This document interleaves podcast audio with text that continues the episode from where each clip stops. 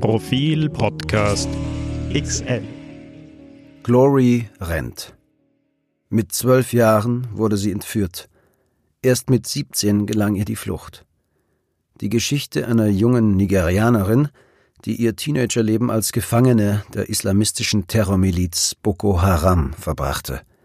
Von Christoph Zotter. Gelesen von Matthias Hofer. Glory rennt. Wie lange schon weiß sie nicht, wohin, ist ihr egal. Äste zerkratzen ihre Arme, die nackten Füße versinken im schlammigen Boden, der Rock saugt sich mit Dreck voll. Immer wieder fällt sie, rappelt sich auf, nur weg von hier, denkt sie, nur weg. Einen ganzen Tag lang hetzt die 17-Jährige, so erzählt sie es jetzt, sechs Monate später im Flüchtlingslager Bama im Nordosten Nigerias, durch den Wald. Es wird schon dunkel, ihr T-Shirt ist vom Regen durchweicht, ihre Beine sind taub, als sie an einer Straße ankommt. Dort lungern ein paar Männer in Militäruniformen in der Dämmerung. Als sie die erschöpfte Glory auf sich zustolpern sehen, springen sie auf und laden ihre Gewehre durch. Sie solle stehen bleiben, rufen sie. Hände hoch. Dann befehlen sie dem Teenager, sich auszuziehen. Die nigerianischen Soldaten fürchten, dass dieses durchnässte, verdreckte, in Lumpen gehüllte Mädchen, das da auf sie zukommt, eine jener Unglücklichen sein könnte, die von Boko Haram mit einer Bombe um den Leib aus dem Sambisa Forest geschickt werden. Eigentlich war Glory für ein anderes Leben bestimmt. Sie ist die Tochter eines christlichen Pastors in der nigerianischen Provinz Borno im Nordosten Nigerias, einer Region in der Sahelzone südlich der Sahara, in die sich seit Jahren die Wüste immer weiter vorfrisst. Nicht, dass jemand, der hier aufgewachsen ist, viel zu erwarten gehabt hätte. Das Land ist karg, die Schulen sind schlecht, oft gibt es wenig zu essen. Doch Glory und ihre Familie machten das Beste aus ihrer Not. Sie gingen in die Kirche, die Tochter sang im Chor. Wäre diese eine Nacht nicht gewesen, Glory wäre mit einem Burschen aus ihrer Gegend verheiratet worden und hätte ihm wohl Kinder geboren. Es wäre kein einfacher Weg gewesen, den die damals zwölf Jahre alte Glory vor sich hatte, doch besser als die Hölle, die sie stattdessen bekam. Das Grauen begann 2014, kurz bevor die Regenzeit über das Land kam. Ihre Eltern hatten für ein paar Tage das Dorf nahe der Kleinstadt Bama verlassen und die Nachbarn gebeten, auf ihre Kinder aufzupassen. Glory lag auf ihrer Matratze, als sie gegen Mitternacht das Knattern von Motorrädern hörte. Sechs Männer fuhren heran, die Gesichter vermummt, die Gewehre geschultert. Die alten Nachbarn erschossen die Bewaffneten sofort, sie schienen ihnen nutzlos. Doch Glory und ihre zwei Brüder waren jung, noch fast Kinder. Die Männer fingen sie ein, packten sie auf ihre Motorräder und fuhren mit ihnen davon.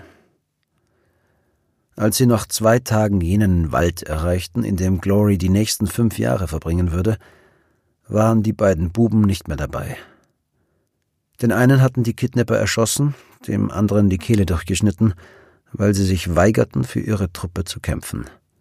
Die Terrormiliz Boko Haram. Wie viele Krisen ist auch jene, die unter der Chiffre Boko Haram bekannt ist, zuallererst eines. Ungemein komplex.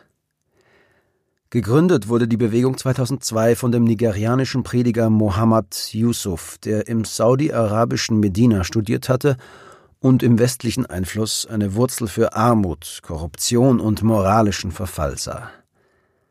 Die Anhänger Yusufs rekrutierten sich aus arbeitslosen jungen Männern. Zunächst bildeten sie eine fundamentalistische Sekte, deren Mitglieder zwar oft mit der Polizei aneinander gerieten, aber kaum terroristische Ambitionen zeigten. Bei einigen Provinzpolitikern stießen sie sogar auf Wohlwollen. Der Norden Nigerias ist größtenteils muslimisch, hier gilt die Scharia. Den Anstoß zur Eskalation gab laut einem Untersuchungsbericht der nigerianischen Behörden schließlich eine Nichtigkeit. Im Sommer 2009 beanstandeten in der Provinzhauptstadt Maiduguri Polizisten ein paar von Yusufs Jüngern, weil diese beim Motorradfahren keine Helme trugen. Ein Streit brach aus, es gab Verletzte und Tote. Darauf folgten Unruhen in mehreren Städten. Yusuf wurde festgenommen und noch am selben Tag auf dem Gelände einer Polizeistation exekutiert. Sollten die nigerianischen Machthaber gehofft haben, mit Yusuf auch ihre Probleme zu beseitigen, hatten sie die Lage dramatisch falsch eingeschätzt. Der ohne Gerichtsurteil hingerichtete Kleriker wurde zum Märtyrer, der Aufstand geriet außer Kontrolle. Yusuf war ein Islamistenführer gewesen, der auch einen extravaganten Lebensstil pflegte. Er ließ sich sogar einen Mercedes importieren. Doch nach ihm kam mit Abu Bakr Shekau ein Mann an die Spitze von Boko Haram, von dem behauptet wird, dass er Spaß am Morden empfinde. Fünf Jahre, das sind 1825 Tage. Nicht alles, was Glory in ihrem Martyrium durchlebte, kann sie in Worte fassen. Die meiste Zeit war sie in einem Käfig eingesperrt, die Stäbe aus Holz, in einer Ecke eine Kochstelle, in einer anderen ein Loch für die Notdurft. Ungefähr 20 geraubte Mädchen mussten dort auf einer Fläche von etwa 50 Quadratmetern ausharren. Einmal pro Tag durften zwei den Käfig verlassen, um im Wald ihr Essen zu suchen, Blätter und Gräser, die sie mit Asche vermischten und zu einer Suppe aufkochten. Die einzige Möglichkeit für die Mädchen und Frauen außerhalb des Käfigs zu leben, bestand darin, von einem Boko Haram-Kämpfer auserwählt zu werden. Nicht alle dieser Zwangsehen hielten lange. Viele der Dschihadisten, oft selbst noch Teenager, kamen von Kämpfen nicht mehr zurück. Doch die Heirat diente auch als religiöser Sanctus für regelmäßige Vergewaltigungen der Mädchen. Manche der Männer befahlen ihren Opfern mit vorgehaltener Waffe, sich auszuziehen. Andere hielten sich nicht einmal mit solchen Drohungen auf, sondern banden den Frauen die Knöchel mit Stricken kurzerhand an zwei Pflöcke im Boden fest und missbrauchten sie. Glory wollte nicht Muslima werden, aber sie musste. Im Sambisa Forest setzte Boko Haram die Scharia um, oder das, was sie dafür hielt. Wer etwas Unislamisches sagte, erhielt 80 Stockhiebe. Wer stahl, dem wurde die Hand amputiert. Wer sich mit einer Frau einließ, ohne mit ihr verheiratet zu sein, wurde bis zum Hals in die Erde eingegraben und gesteinigt. Wenn wieder einmal jemand bestraft wurde, mussten sich alle versammeln, niemand durfte den Blick abwenden, egal wie brutal es wurde. Glory legte den Hijab an, das muslimische Kopftuch. Dreimal wurde sie verheiratet. Der erste Mann war noch ein Teenager wie sie. Die beiden sahen sich dreimal, dann ging er und kam nicht wieder. Von ihm bekam sie ihren ersten Sohn, doch das Baby starb kurz nach der Geburt, weil Glory so unterernährt war, dass sie ihm nicht genug Milch geben konnte. Der zweite Mann, der sie aus dem Käfig holte, war um die dreißig und hatte bereits eine Frau, die gerne mit einem selbstgebastelten Sprengstoffgürtel durch das Lager lief. Der dritte war ein fanatischer Islamist, der sie mit einem Holzstab verprügelte. Er konnte nicht glauben, dass aus dem Christenmädchen eine aufrechte Muslima geworden sein sollte. Jeden Tag schickte er sie vier Stunden lang in einen religiösen Unterricht. Es gibt keinen Gott außer Gott. Mohammed ist sein Prophet. Rezitiert Glory in fehlerfreiem Arabisch, obwohl sie neben Hausa nur ihre Muttersprache Kanuri spricht. Die NGO-Mitarbeiterin, die übersetzt, trägt einen bunten Hijab über den schwarzen Haaren. Es ist eine Szene, die zeigt, dass sich im Nordosten Nigerias nicht alles auf einen Konflikt zwischen Christen und Muslimen reduzieren lässt, sondern dass vor allem ein Kampf von muslimischen Fundamentalisten gegen den Staat tobt, in dem die Bevölkerung zur Geisel geworden ist. Im Jahr 2014, in dem Glory gekidnappt wurde, wurde Boko Haram auf der ganzen Welt bekannt. Zwar führten die Dschihadisten damals bereits ein halbes Jahrzehnt lang Krieg gegen den Staat, die Christen und die angebliche Verwestlichung Bornos, doch kaum jemand außerhalb Nigerias nahm so richtig Notiz von ihnen. Das änderte sich, als sie mindestens 276 Mädchen aus einer Schule in der Stadt Chibok entführten. Unter dem Twitter-Hashtag Bring Back Our Girls nahmen Prominente aus aller Welt Anteil an einer Krise, deren Schauplatz sie wohl kaum auf der Landkarte gefunden hätten. Sogar US First Lady Michelle Obama tweetete. Im Sommer 2017 ließ sich sogar US-Präsident Donald Trump im Weißen Haus mit zwei Mädchen aus der Schule von Chibok fotografieren, die befreit worden waren. Dass gleichzeitig immer noch mehr als 100 ihrer ehemaligen Schulkameradinnen vermisst wurden, wurde nicht groß thematisiert. Und als Boko Haram vergangenes Jahr 110 Mädchen aus einer Schule der Stadt Dapchi kidnappte, blieben Reaktionen weltweit nahezu aus. Es schien, als wären die Prominenten dieser ewigen Krise müde geworden. Am weiter andauernden Boko Haram-Konflikt lässt sich vor allem sehen, wie einer der ressourcenreichsten afrikanischen Staaten an sich selbst scheitert. Immer wieder laufen schlecht bezahlte Soldaten vor den anrückenden Dschihadisten davon und überlassen ihnen Munition und Waffen. Bis heute ranken sich Gerüchte um die Frage, welche Rolle nigerianische Militärs und Politiker beim rasanten Aufstieg von Boko Haram gespielt haben, das für ein paar Jahre beinahe die ganze Provinz Borno kontrollierte. Fest steht, am Krieg ließ sich verdienen. Die Region um den Tschadsee ist eine der fruchtbarsten des Landes. Das Fleisch der dort grasenden Rinderherden wird in ganz Nigeria gegessen.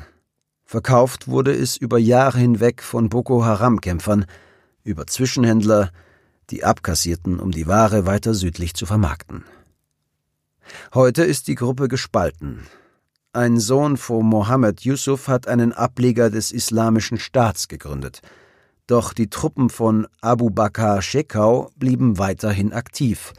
Sie haben sich in die Berge des Simbasa Forest nahe der Grenze zu Kamerun zurückgezogen wo ihnen die Angriffe der nigerianischen Armee nicht viel anhaben können. Der Tag, an dem Glory dem Tod davonlief, begann wie so oft mit Schlägen. Noch vor Sonnenaufgang zerrt ihr Mann sie aus der gemeinsamen Hütte und bindet sie mit den Handgelenken an einen Baum. Dann geht er mit den anderen Dschihadisten zum Morgengebet. Du musst jetzt weg von hier, wenn sie zurückkommen, werden sie dich töten, flüstert ihr eine ebenfalls ins Lager verschleppte Frau zu und macht ein lebensrettendes Angebot. Sie werde die Fesseln durchschneiden, wenn Glory schwöre, auch unter schlimmster Folter nicht zu verraten, wer ihr geholfen habe. Glory verspricht es. Dann läuft sie los. Sie weiß, wenn ihr Mann sie einholt, bringt er sie um. Doch auch die Welt da draußen macht Glory Angst. Über Jahre hinweg ist sie zusammen mit den Boko Haram-Kämpfern vor den nigerianischen Soldaten geflohen, die sich dann und wann in den Sambisa Forest wagen. Für die von der Armee bist du eine Terroristin. Die erschießen dich, wenn sie dich sehen, reden die Dschihadisten den Mädchen ein. Als sie vor sechs Monaten in der Abenddämmerung an der Straße steht und die Gewehre der nigerianischen Soldaten auf sie gerichtet sind, kann Glory nicht wissen, dass der Horror der vergangenen fünf Jahre ein Ende gefunden hat. Die Männer bringen sie in das Flüchtlingslager in Bama. Glory bekommt neue Kleider und eine eigene kleine Hütte. Seither helfen Mitarbeiterinnen der NGO Care der 17-Jährigen, ihr zerstörtes Leben neu zu beginnen. Sie wolle jetzt nur zwei Dinge, sagt Glory. Ihre Eltern finden und wieder Christin werden. Die militärischen Offensiven der nigerianischen Armee haben Boko Haram in Nigeria zurückgedrängt. Besiegt hat sie die Gruppe aber nicht, selbst wenn die Generäle das immer wieder behaupten. In den vergangenen Jahren haben die Dschihadisten ihren Plan aufgegeben, ein islamisches Emirat zu errichten und sind auf Guerilla-Terror umgeschwenkt. Sie vergraben selbst gebastelte Bomben überfallen Hilfskonvois oder Militärstützpunkte, entführen einheimische und westliche NGO-Mitarbeiter. Erst im April 2019 schickten sie zwei Frauen mit Sprengstoffgürteln in einen Markt der Stadt Maiduguri. Die internationalen Hilfsorganisationen fliegen nur noch mit Hubschraubern an ihre Einsatzorte. Der Landweg ist zu gefährlich. Um die Städte ziehen sich aufgeschüttete Lehmwälle. Dahinter ist Niemandsland, in dem alles passieren kann. Im Mai besuchte Jeremy Hunt, Außenminister der ehemaligen Kolonialmacht Großbritannien, die Krisenregion. Er sagte, dass er den Antiterrorkampf der nigerianischen Regierung als gescheitert betrachte. Die Militärs hätten die Sympathien der Bevölkerung verloren. Die Bewohner Dutzender, wenn nicht hunderter Dörfer wurden von der Armee in einige wenige Städte getrieben, rund zwei Millionen Menschen leben in Flüchtlingslagern. Wen die Soldaten außerhalb der von ihnen abgesicherten Inseln antreffen, sperren sie oft als Terroristen ein, auch die Frauen. Vor kurzem berichteten Journalisten von schweren sexuellen Übergriffen der Polizei im berüchtigten Gefängnis von Maiduguri. Es scheint, als würde sich der Nordosten Nigerias im Kreis drehen. Der Weg aus der Spirale führt nicht nur über militärische Operationen gegen bewaffnete Banden, sondern auch über die Antwort auf die Frage, wie ein ölreiches Land mit seiner Bevölkerung umgeht und wie die politischen Eliten verhindern wollen, dass sich gerade in den entlegenen Regionen jenes Machtvakuum ausbreitet, das Korruption, Armut und Hoffnungslosigkeit begünstigt und den Dschihadisten erst die Chance gibt, ihre Gewaltideologie als Alternative ins Spiel zu bringen. Seit mehr als einem Jahrzehnt bleibt diese Antwort aus. Die ersten Wochen in Freiheit konnte Glory kaum schlafen. In ihren Träumen jagte sie der Mann, der sie an den Baum gebunden hatte. Mit vorgehaltenem Gewehr drohte er sie zu erschießen. Wie ein böser Geist verfolgte er sie aus dem Sambisa Forest in ihr neues Leben. Doch geblieben ist etwas anderes. Schon als sie weglief, war Glory schwanger mit Aisha, der von ihrem Boko Haram-Peiniger gezeugten Tochter, die erst im Flüchtlingslager in Bamar auf die Welt kam. Einem gesunden Baby, das von seiner Mutter über alles geliebt wird. Seit sie Aishas Gesicht erblickt hat, schlafe sie wieder besser. Die Albträume werden weniger, sagt Glory. Die Geburt der kleinen Aisha habe ihr wieder Zuversicht gegeben. Sie hofft, dass es nun auch für sie ein neues Leben geben kann. Anmerkungen über diese Geschichte. Glorys Geschichte ist kompliziert. Die 17-Jährige erzählt sie in einem eineinhalb Stunden dauernden Gespräch mit Profil im Flüchtlingslager Bama im Nordosten Nigerias, in dem sie vor sechs Monaten eingetroffen ist. Sie berichtet von überaus grausamen Vorfällen, gleichzeitig lassen sich diese im Einzelnen kaum nachprüfen. Personen, die ihre Angaben bestätigen könnten, sind nicht verfügbar. Trotzdem schätzt Profil die Erzählung der jungen Frau als glaubwürdig ein. Das tun auch erfahrene NGO-Mitarbeiter. Viele ihrer Schilderungen decken sich mit den Aussagen anderer Interviewpartner, die Profil in den Flüchtlingslagern befragt hat. Alle der Redaktion bekannten Namen in ihrer Erzählung wurden geändert, auch zu ihrem Schutz. Die Flüchtlingslager im Nordosten Nigerias sind ohne die Sicherheitsinfrastruktur einer internationalen Hilfsorganisation nur schwer zu erreichen. Profil flog auf Einladung von CARE nach Maiduguri und mit einem Hubschrauber nach Dikwa und Bamar, die vor nur wenigen Jahren noch von Boko Haram kontrolliert wurden. CARE verteilt in den Lagern nicht nur Lebensmittel, sondern betreibt auch Programme, um die Lage der Frauen zu verbessern, sie über Verhütung aufzuklären und sexuelle Gewalt zu bekämpfen. Eine NGO-Mitarbeiterin stellte den Kontakt zu Glory her. Die Kosten für die siebentägige Reise teilten sich Care und Profil.